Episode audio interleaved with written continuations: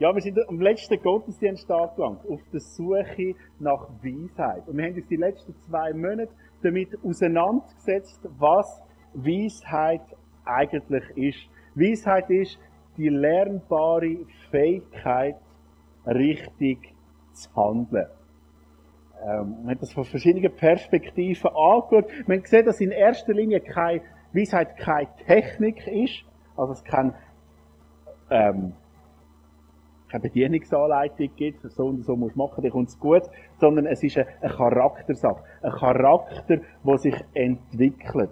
Und wir haben gesehen, es gibt Säulen von der Weisheit, ähm, Vertrauen, Liebe, Demut und Fleiss.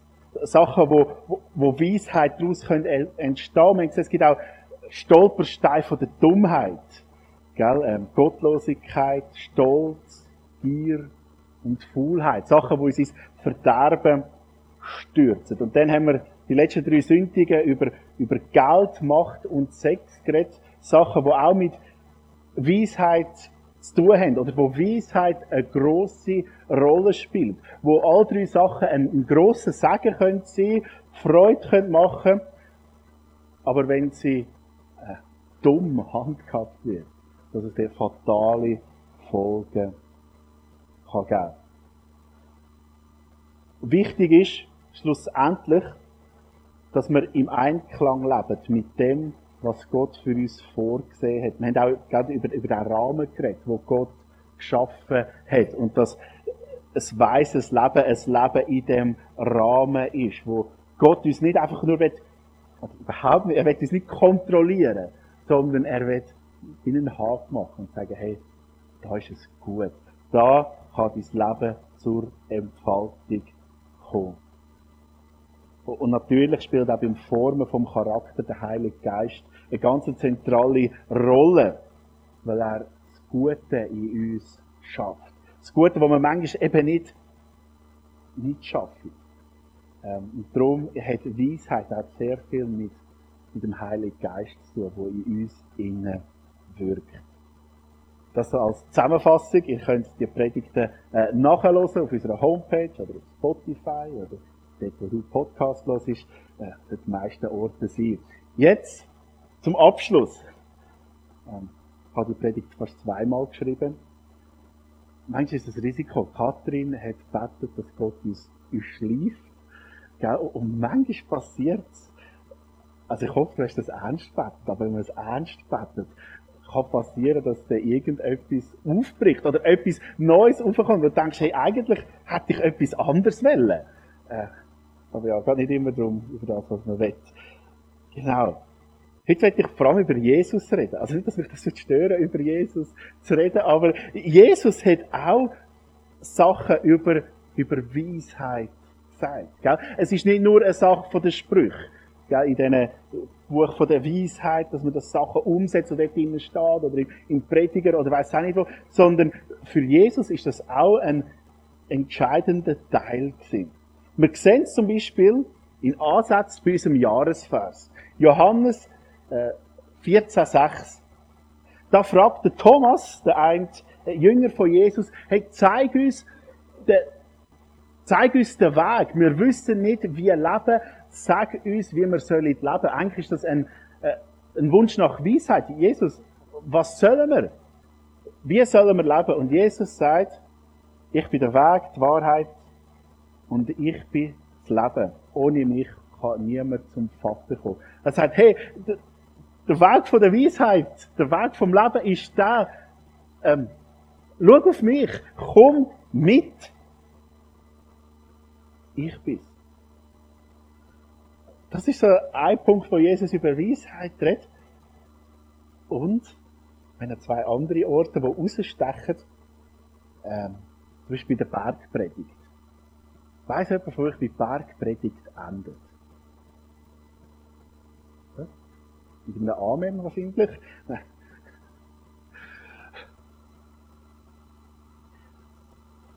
Ihr kennt die Geschichte wahrscheinlich. Darum gleicht jeder, der meine Worte hört und danach handelt, einem klugen Mann, der sein Haus auf felsigem Grund baut. Wenn dann ein Wolkenbruch niedergeht und die Wassermassen heranfluten und wenn der Sturm tobt und mit voller Wucht über das Haus hereinbricht, stürzt es nicht ein. Es ist auf felsigem Grund gebaut. Jeder aber, der meine Worte hört und nicht danach handelt, gleicht einem törichten Mann, der sein Haus auf sandigem Boden baut. Wenn dann ein Wolkenbruch niedergeht und die Wassermassen heranfluten und wenn der Sturm tobt und mit voller Wucht über das Haus hereinbricht, stürzt es ein und wird völlig zerstört. Also wir haben einen weisen Mann oder einen weisen Mensch und einen dummen Mensch. Das ist nicht die einzige Stelle, wo Jesus das sagt. Ähm, Lukas beschreibt eine andere Begebenheit mit Jesus, wo Jesus etwas ganz Ähnliches sagt. Und ich glaube, es, ist, es sind wirklich zwei verschiedene Geschichten. Wahrscheinlich hat Jesus das ein paar Mal, äh, ein paar Mal erzählt, den was etwas so wichtig ist. Da heißt, wisst ihr dem, äh, wem der gleich, der zu mir kommt, meine Worte hört und danach handelt? Ich will es euch sagen. Er gleicht einem Mann, der ein Haus baut und dabei tief ausschachtet und das Fundament auf Felsen, felsigen Grund legt. Wenn dann Hochwasser kommt und die Flutwellen gegen das Haus schlagen, können sie es nicht erschüttern, so gut ist es gebaut. Wer aber meine Worte hört und nicht danach handelt, gleicht einem Mann, der ein Haus baut, ohne auszuschachten und ohne ein Fundament zu legen. Sobald die Flutwellen dagegen schlagen, stürzt es in sich zusammen und wird völlig zerstört. Also ganz eine ähnliche Geschichte, wo, Jesus erzählt. Jesus redet von, von Weisen und, und dummen Menschen. Jesus ist doch die Liebe. Kann er jemanden dumm nennen? Das geht ein bisschen gegen Strich. Oder mir geht es so. Mit Bild von Jesus und, und das sagt wirklich, dass ein paar Menschen dumm sind. Ja, damit müssen wir leben. Ähm, schlussendlich bringt der Forrest Gump, kennt ihr den Film? Forrest Gump bringt das auf den Punkt. Dumm ist, wer Dummes tut. Das ist seine Aussage. Dumm ist, wer Dummes tut. Ich glaube, ähm, es ist jedem seine eigene verantwortlich, wie wie dumm dass man handelt oder eben nicht. Beide Abschnitte, also das im Matthäus-Evangelium und das im Lukas-Evangelium, haben vorne dran äh, im Kontext äh, eine Predigt. Also zuerst haben wir eben gehabt die Bergpredigt und beim Lukas-Evangelium äh, die sogenannte Feldpredigt. Das sind zwei ähnliche Predigten, die im Lukas-Evangelium ist, ist kürzer, und beides Mal sagt Jesus ein paar ganz entscheidende Sachen, wo fürs Leben äh, wichtig sind. Das sind so wie Zusammenfassungen, wo Jesus sagt, hey, das ist wirklich das Wichtige. Wenn ihr das befolgt, dann ist gut. Das sind so sein, ich glaube, das ist das, wenn in der Bibel steht, Jesus ist umhergezogen und hat predigt, dass es das war, wo Jesus predigt hat. Und ich werde euch einen Ausschnitt davon geben. Die Predigt fängt ähnlich an wie die Bergpredigt mit den Seligpreisungen. Da heißt Jesus blickte seine Jünger an und sagte, Glücklich seid ihr Armen, denn euch gehört Gottes Reich. Glücklich seid ihr, die ihr jetzt hungern müsst, denn ihr sollt satt werden. Glücklich seid ihr, die ihr jetzt weint, denn ihr werdet lachen. Glücklich schätzen könnt ihr euch, wenn euch die Menschen hassen und aus ihrer Gemeinschaft ausschließen, wenn sie euch verachten und Schlechtes über euch erzählen, nur weil ihr zum Menschensohn gehört. Dann freut euch. Ja, ihr könnt jubeln, denn im Himmel werdet ihr dafür reich belohnt werden. So wie die Leute mit euch umgehen, so haben es ihre Vorfahren auch schon mit den Propheten gemacht. Doch wehe euch, ihr Reichen. Ihr habt euer Glück schon auf Erden genossen. Wehe euch, die ihr jetzt satt seid, ihr werdet Hunger leiden. Wehe euch, die ihr jetzt sorglos lacht, ihr werdet trauern und weinen. Wehe euch, die ihr jetzt von allen Leuten umschmeichelt werden, denn so haben es ihre Vorfahren auch schon mit den falschen Propheten gemacht. Ich finde das so einen eindrücklichen Text. Jesus hat vorher seine, seine Jünger auserwählt und gesagt, folgt mir nachher. Das ist auf einem Berg passiert. Und dann laufen sie ab.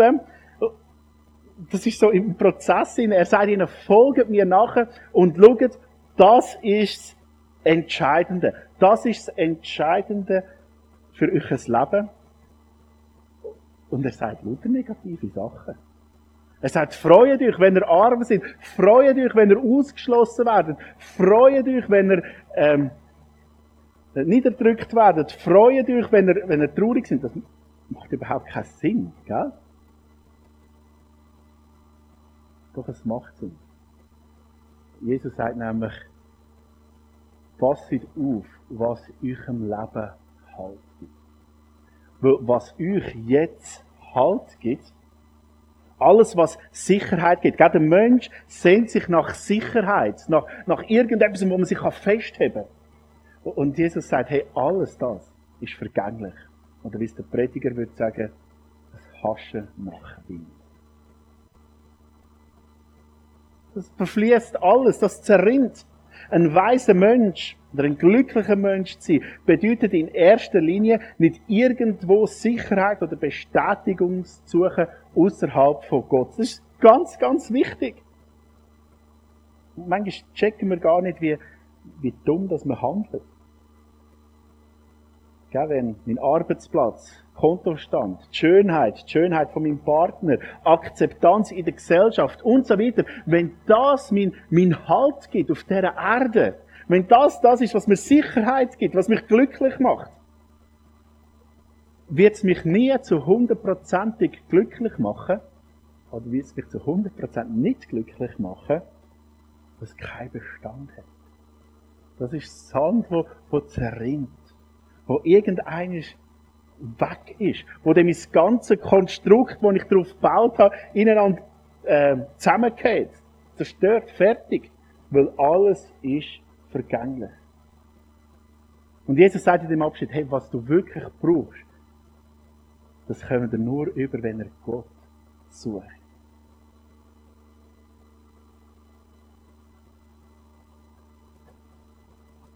Das ist das eine. Halt dich an Gott fest, er, was das Zentrum vom, vom Universum ist. Er ist, er ist der, wofür du geschaffen worden bist. Und du, du lebst an deinem Leben vorbei, wenn du dich nicht nach ihm ausrichtest. Dann geht es weiter in dieser Predigt. Weiter, ähm, Thema Liebe und Vergebung. Euch aber, die ihr mir wirklich zuhört, sage ich, liebt eure Feinde und tut denen Gutes, die euch hassen. Bittet Gott um seinen Segen für die Menschen, die euch Böses tun und betet für alle, die euch beleidigen. Weiter unten. Und wie ihr wollt, dass euch die Menschen tun sollt, tut ihnen ebenso. Und wenn ihr liebt, die euch lieben, was für einen Dank habt ihr? Denn auch die Sünder lieben, die sie lieben. Und wenn ihr denen Gutes tut, die euch Gutes tun, was für einen Dank habt ihr? Auch die Sünder tun dasselbe. Und wenn ihr denen leid, von denen ihr wieder zu empfangen hofft, was für einen Dank habt ihr? auch Sünderlein Sünder, damit sie das Gleiche wieder empfangen. Dort liebt eure Feinde und tut Gutes und Leid, ohne etwas wieder zu erhoffen. Und euer Lohn wird groß sein, und ihr werdet Söhne des Höchsten sein. Denn er ist gütig gegen die Undankbaren und Bösen. Das ist ein weiteres Lebensprinzip, wo Jesus da weitergibt. Vergebung und Liebe anstatt Rache. Weißt du, was Rache ist? Rache ist das Recht, das ein Mensch hat. Ich würde sagen, Rache ist ein Recht. das Recht in dem Sinn, dass ich zurücknehmen kann, was mir genommen worden ist. Also wenn ich dem Robin Zehnernote auslehne, ähm, dann habe ich das Recht, die das können wir doch gerade, oh, ich habe das Portemonnaie vergessen, sorry, ähm, ähm, wenn ich am Robi eine Zehnernote auslehne, habe ich das Recht auf die Zehnernote. Und irgendeinisch, gell, kann ich sagen, ey, der Zehner, den brauche ich jetzt. Er schuldet mir etwas. Ähm, mit der Rache ist etwas ähnliches. So, man hat das Recht drauf. Ähm, man hat zum Beispiel im Alten Testament Gesetz Auge um Auge, Zahn um Zahn. So funktioniert ja ein bisschen wie das Rechtssystem. Also, wenn man jemand etwas antut, habe ich Anspruch auf Entschädigung. Nicht mehr und nicht weniger. Was mir genommen worden ist, darf ich zurückfordern. Das ist, das ist Rache. Und eigentlich, eben, unser Rechtssystem ist darauf aufgebaut.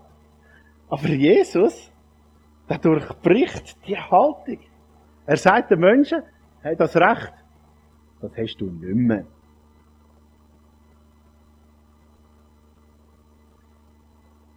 Schon bei der Seligpreisung haben wir gesehen, dass das ein bisschen durchbricht. Man sagt, du hast kein Recht darauf, angenommen zu sein. Du hast kein Recht, geliebt zu sein. Also von den Menschen, gell? Gott liebt uns. Äh, du hast kein Recht auf Gerechtigkeit. Aber, und das ist der Gipfel, du hast Pflicht zu lieben. Kein Recht auf Gerechtigkeit und Pflicht zu lieben. Sehr schlechtes Geschäft. Hä? Äh, schlechtes Geschäft. Aber hey, so ist das Leben.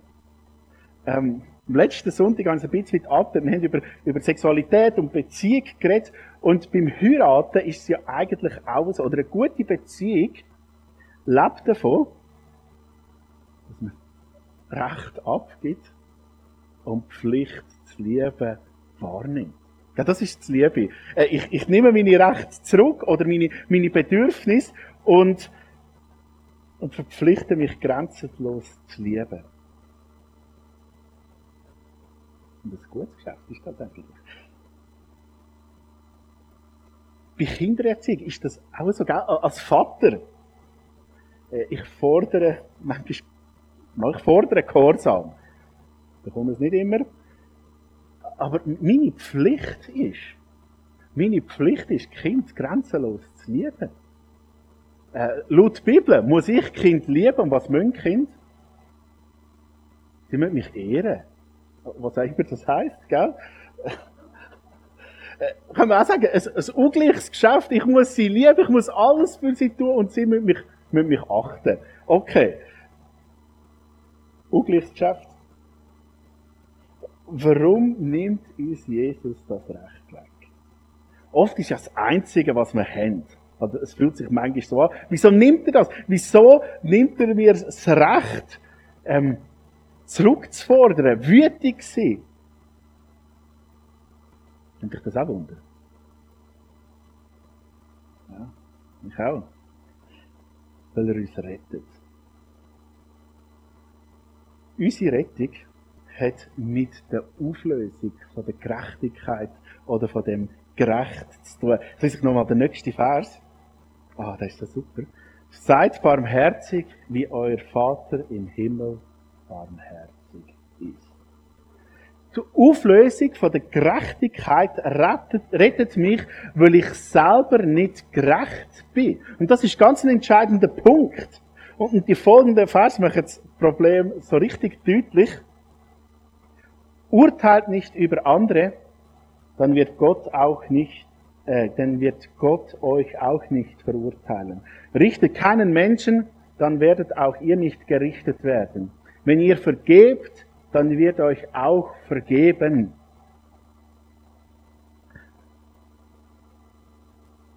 Gib dieses Recht zur Gerechtigkeit ab, weil du es nicht erlangt hast.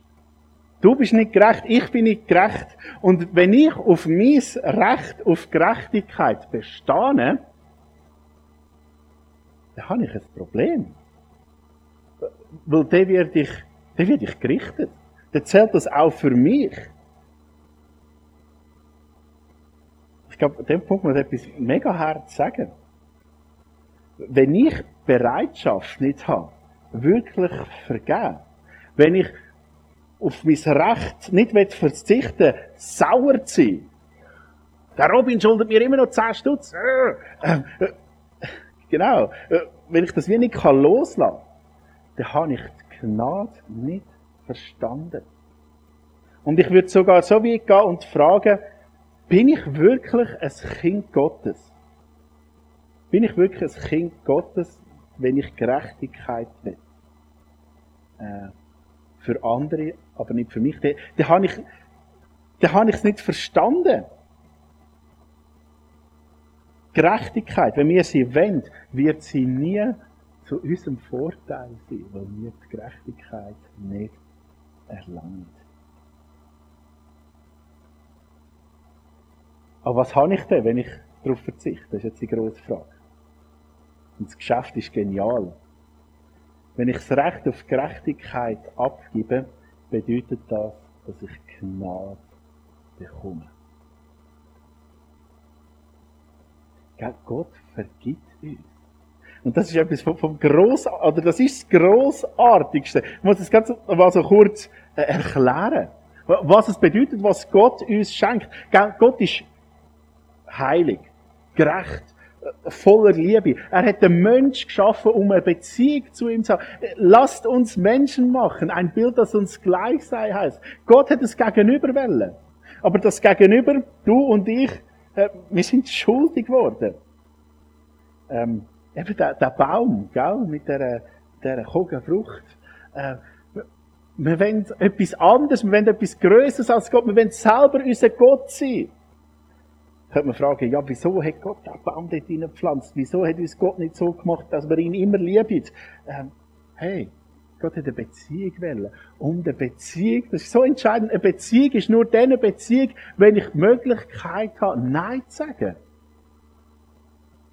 Wenn ich auf eine Beziehung nicht kann Nein sagen, kann, ist keine, das ist keine Beziehung, das ist eine Gefangenschaft, eine Sklaverei, was auch immer. Eine Beziehung zu einem Roboter, ähm, wo programmiert ist, ähm, wie man will, ist nicht erfüllend. Nehme ich mal an. Ich weiß nicht, so, für die Supernerds vielleicht doch. Äh, aber das ist keine Beziehung. Auch Beziehung zu, zu Haustieren. Ja, dein Hund, deine Katze, deine Schildkröte, ähm, das ist auch nicht das Gleiche. Die sind an dir, an dich gebunden. Die haben nicht die Möglichkeit gehabt, sagen, hey, weißt du was, mit dir will ich nichts zu tun haben, ich gehe zum Nachbarn. Hä? Also gut, Katzen möchten das manchmal. Äh, genau, aber das ist keine Beziehung, die können sich nicht wirklich gegen dich entscheiden. Auch wenn man sie mega gern hat und so. Aber es ist nicht das Gleiche. Ich gehe so weit, um zu sagen, auch bei den Kindern ist es ein bisschen weiter so. Ja, Kinder müssen bleiben. Ähm, sieht ja, wenn sie erwachsen sind, wie gut das Beziehung wirklich ist. Aber bis zu dem Zeitpunkt, hey, sie müssen bei, bei uns bleiben. Sie haben keine andere Wahl. Sie können schon drohen, sie zügeln zum Großmami und so. Aber hey, sie müssen bleiben. Fertig.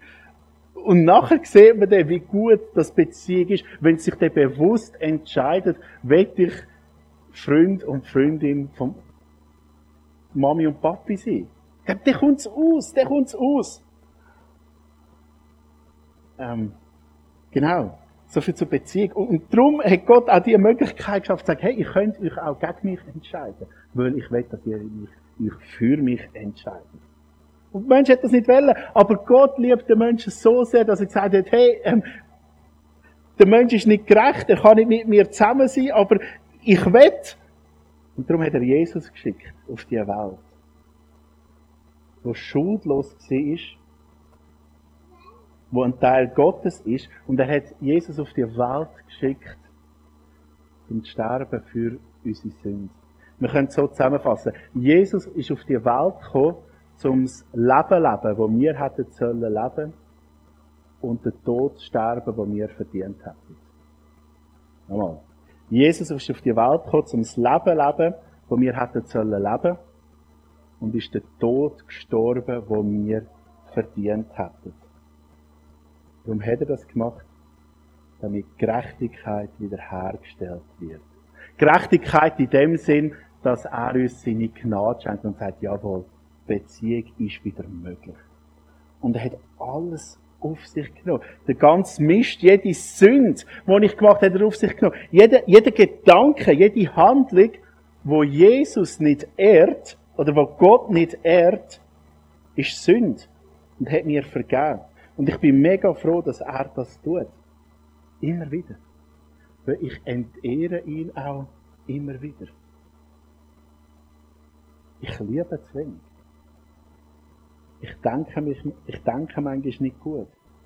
Verhalte mich manchmal schlecht. Verhalte mich so, dass ich Gott nicht ehre. Ja? Und das Beispiel hören? Ja, okay. Mutig. Erzählst du es nachher auch? Nein, ähm. Ja, ich liebe manchmal meine Kinder zu wenig. Letzte Woche bin ich zum Beispiel mal wütig geworden. Weißt du warum? Ich komme heim, machst extra früher Feierabend. Denkst so, jetzt bist du ein bisschen mit dem Kind. Dann wirst du einfach wegen nichts angenommen. Also von den Kind, genau. von den Kind. Ähm, irgendwie das Gefühl, hey, ich, mache etwas für sie und eigentlich sollten sie mich respektieren, aber nicht. Ja, das hat mich ein aus der Ruhe gebracht. Oder, ja, manchmal mache ich auch abschätzige Bemerkungen. Natürlich über niemand von euch. Ähm, aber sonst, ja, kann passieren. Hey, wir machen Sachen, oder ich mache Sachen, wahrscheinlich geht es dir ähnlich, wo, wo, wo Gott nicht ehrt. Und und das ist das Problem, das ist immer Schuld, die wir auf uns laden. Und ich bin so froh, dass Jesus sagt, ich vergib dir, weil ich Gnade annehme und nicht mehr unter dem Recht von der Gerechtigkeit bin. Und wir sind wahrscheinlich alle mega dankbar, dass Gott uns das wegnimmt und sagt, ah, oh, ich mache dich gerecht. Das ist mega wichtig.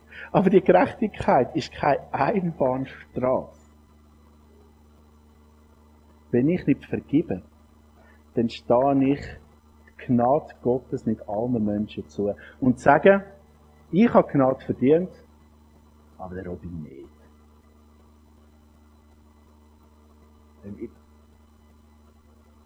Als ob ich es verdient hat, mehr verdient hat als er, das ist Schwachsinn. Jesus beschreibt es folgendermaßen. Jetzt ist es richtig hart. Jesus gebrauchte einen Vergleich und sagte, wie kann ein Blinder einen anderen Blinden führen? Werden sie nicht beide in, eine Gru in die Grube fallen? Ein Stühl Schüler steht nicht über seinen Lehrer. Im besten Fall kann er werden wie sein Lehrer, wenn er alles von ihm gelernt hat. Warum siehst du jeden kleinen Splitter im Auge deines Mitmenschen, aber den Balken in deinem eigenen Auge bemerkst du nicht? Wie kannst du zu ihm sagen, mein Freund, komm her, ich will dir den Splitter aus dem Auge ziehen und dabei erkennst du nicht, dass du selbst einen Balken in deinem Augen hast. Du Heuchler, entferne zuerst den Balken aus deinem Auge, dann kannst du klar sehen, um auch den Splitter aus dem Auge deines Mitmenschen zu ziehen. Schön bildliche Sprache, so Balken im Auge krasses Bild, gell? Aber wenn ich an mein Leben denke, denke ich, ja, die manchmal habe ich diesen Balken im Auge gehabt, gell? Und, und trotzdem das Gefühl habe, wir sind ein Chirurg spielen bei einer anderen Person. Und solange ich nicht vergeben kann, habe ich Gottes Gnade nicht verstanden solange wir Gerechtigkeit einfordern oder Akzeptanz oder irgendetwas Ähnliches, habe ich nicht begriffen, was Jesus alles dreit hat. Ja, er hat es dreit und er dreit, damit wir Frieden mit Gott haben können. Und das ist etwas so Entscheidendes in unserem Leben. Gell? So die Wahrheiten von Jesus ist das Zentrum von allem. Gott ist das Zentrum von allem. Und er ist das, auf das wir uns ausrichten müssen. Alles andere wird nicht heben. Aber seine Liebe wird heben. Und seine Liebe hebt auch in der Schuld. Und nachdem Jesus das den Leuten erklärt hat, kommt er mit dem Gleichnis. Ich lese es nochmal vor. Wisst ihr, wem der gleicht, der zu mir kommt, meine Worte hört und danach handelt? Ich will es euch sagen. Er gleicht einem Mann, der ein Haus baut und dabei tief ausschachtet und das Fundament auf felsigen Grund legt. Wenn dann Hochwasser kommt und die Flutwellen gegen das Haus schlagen, können sie es nicht erschüttern. So gut ist es gebaut. Wer aber meine Worte hört und nicht danach handelt, gleicht einem Mann, der ein Haus baut, ohne auszuschaffen und ohne ein Fundament zu legen. Sobald die Flutwellen dagegen schlagen, stürzt es in sich zusammen und wird völlig zerstört. Verstehst du, was passiert? Die Basis von der Weisheit, die Basis von einem, von einem guten Leben ist die Liebe und Gnade Gottes. Mein Fundament ist, dass er mich liebt. Dass er da ist, wo mir Sinn im Leben gibt. Dass er da ist, wo mir ein Grund und eine Identität ist, gibt. Er ist da, wo ich brauche, um ein erfülltes Leben zu können. Und seine Gnade ist das, was mich würdig macht, bei ihm zu sein. Gnade, wo uns allen zusteht. Und wir es auch einander eingestehen, dass sie für alle von uns ist. Und, und schau, Säulen von der Weisheit, die wir hatten, wir sind mit dem voll im Einklang. Vertrauen auf Gott, dass er mich liebt, dass er wirklich der feste Grund ist. Demut, einzugestehen, hey, ich, ich schaff's nicht, ich brauche ihn. Die Liebe, das ist so wichtig. Den Menschen zu gönnen, was man sich selber auch wünscht. Und der auch der Fleiss. Finde ich spannend. Da geht es um einen Hausbau. Da geht es nicht um etwas Passives. Da geht es um jemanden, der etwas baut, etwas aufrichtet. Ich glaube, es ist einfach, wir sollten etwas aufbauen in unserem Leben. Das tun, wofür wir berufen worden sind. Und fließt gerade im, gerade im Thema Vergebung. Vergebung ist manchmal mega streng. Vielleicht kennst du das. Fließige Menschen stellen sich dieser Herausforderung. Faule Menschen lassen sich treiben von Gefühl, Frust, von Akzeptanz, Status und so weiter. Sagen, ja, es ist halt so. Kannst nichts machen. Fließige Menschen suchen bei Gott die Erfüllung und versuchen zu gestalten. Das fängt an, wenn wir Frieden suchen bei Gott, wo uns Frieden schenkt. Sucht Akzeptanz bei Gott und gib sie weiter. Sucht Identität und deine Erfüllung bei Gott und baus aus. Das ist so entscheidend. Und ich möchte dich einladen, darauf zu reagieren. Wir werden jetzt miteinander das Abendmahl feiern. Das Abendmahl, wo, wo Jesus eingesetzt hat, ganz am Schluss, bevor er gestorben ist, und er gesagt, er hat das Brot genommen, hat es gebrochen und gesagt, das ist mein Lieb, das ich für euch hergegeben habe. Dann hat er den, den Wein genommen und gesagt, das ist mein Blut hergegeben für euch. Das ist mein Bund. Möchte ich das zu meinem Gedächtnis. Das ist der Moment, wo Jesus sagt, hey, schau, ich habe alles für euch da. Es ist vollbracht, ich habe es gemacht. Denkt dran und lebt danach. Das bringen wir mit dem Abendmahl zum Ausdruck. Und ich möchte alle einladen, wo die Gnade Gottes angenommen hat, äh, nachher Brot und Traubensaft nehmen und das zu bekennen, ich gehöre dazu. Alle sagen, Jesus ist mein Retter. Mit dir möchte ich leben. Du bist das Zentrum von meinem Leben, vom Universum. Ist eingeladen, von dem zu nehmen. Auch eingeladen ist, wer Gnade verstanden hat und bereit ist, sie weiterzugeben. Und ich möchte dich wirklich einladen, dass du wenn es so Sachen zu klären gibt in deinem Leben, vor Gott oder Menschen, dann klär's noch. Klär's mit Gott. Du kannst auch dein Handy noch führen und irgendjemandem ein SMS schreiben. Tut mir leid, was auch immer. Aber vielleicht ist jetzt der Moment, wo du etwas musst, musst klären. Dann mach das bitte. Und ich möchte dich wirklich herausfordern. Hol's Abendmahl nicht, wenn du es nicht ernst nimmst. Und bleib nicht sitzen, nur weil dein Stolz zu groß Jesus ist auch da dafür gestorben. Und ich möchte dich von Herzen einladen, das zu nehmen. Und ich will zuerst noch beten. Vater im Himmel, Danke bist du gestorben für, für uns am Kreuz. Danke für deine Liebe, für deine Gnade, für deine Vergebung, wo, wo für uns alle und, und für immer zählt. Danke vielmal, hast du das alles auf dich genommen. Danke dürfen wir ein Teil sein von dir, von deiner Familie. Bist du unser, unser lieber Vater. Ja, und, und hilf uns auch, dass wir das weitergeben können, was du bist. Auch wenn es schwierig ist aber hilf uns, schenke uns den Willen, die Liebe und die Kraft dazu.